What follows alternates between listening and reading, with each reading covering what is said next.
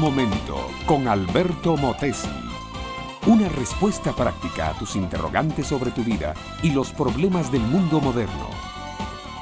Leí la noticia de fanáticos religiosos de la India y por cierto, cuando hablamos de fanáticos religiosos, generalmente pensamos en la India, pero fanáticos hay en todas partes fanáticos que hicieron una peregrinación a Benares, la ciudad sagrada de los hindúes, para purificarse con abluciones en el Ganges, el río también sagrado. Esto es común en religiones pensadas por los hombres. Las purificaciones rituales por medio de aguas benditas, cirios, aspersiones, rezos litúrgicos y muchas cosas más. Los fanáticos hindúes practican todo esto muy a menudo. Bueno, después que estos individuos, que eran como 200, se habían purificado de contaminaciones en el Ganges y volvían a sus casas, pasaron por una aldea musulmana. Por alguna palabra mal entendida dicha por los habitantes de la aldea, los hindúes creyeron que se estaban burlando de ellos y de sus creencias. Entonces, montando en cólera, atacaron a los de la aldea y se armó una pelea tan grande que como 20 muertos quedaron tendidos en el suelo. Después de tomarse esta sangrienta venganza, los hindúes siguieron tranquilamente su camino cantando sus lánguidos cánticos con el aire más religioso e inocente del mundo. El fanatismo religioso, mi amiga, mi amigo, siempre va unido a la violencia y a la insensibilidad moral. Digo todo esto porque leo en el Evangelio de Juan capítulo 11, verso 54, que muchos judíos subían a Jerusalén antes de la Pascua para purificarse. Aquí la palabra purificarse debe ser dicha entre comillas, porque era una purificación puramente ritual, religiosa, externa, nada de purificar el corazón, la mente o las intenciones. Como buenos religiosos, esos judíos se preocupaban de estar ceremonialmente puros para poder celebrar la fiesta pascual, pero no les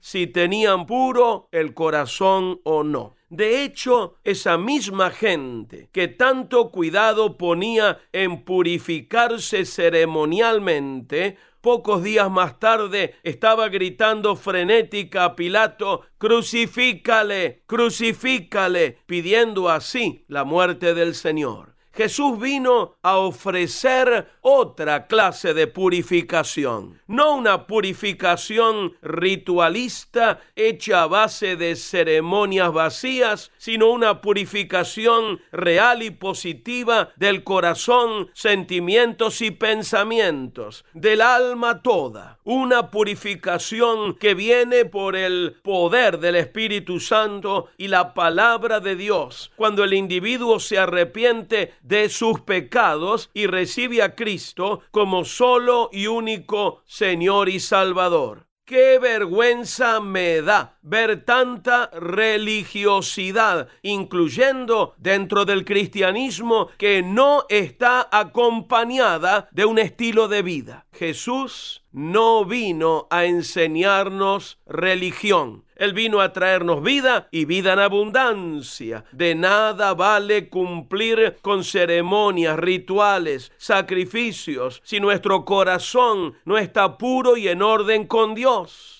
Cristianismo es un estilo de vida, es amar a Dios con todo el corazón y amar a nuestro prójimo, aún a nuestros enemigos, como a nosotros mismos. ¿Estás viviendo tu cristianismo de esta manera? Educación que transforma.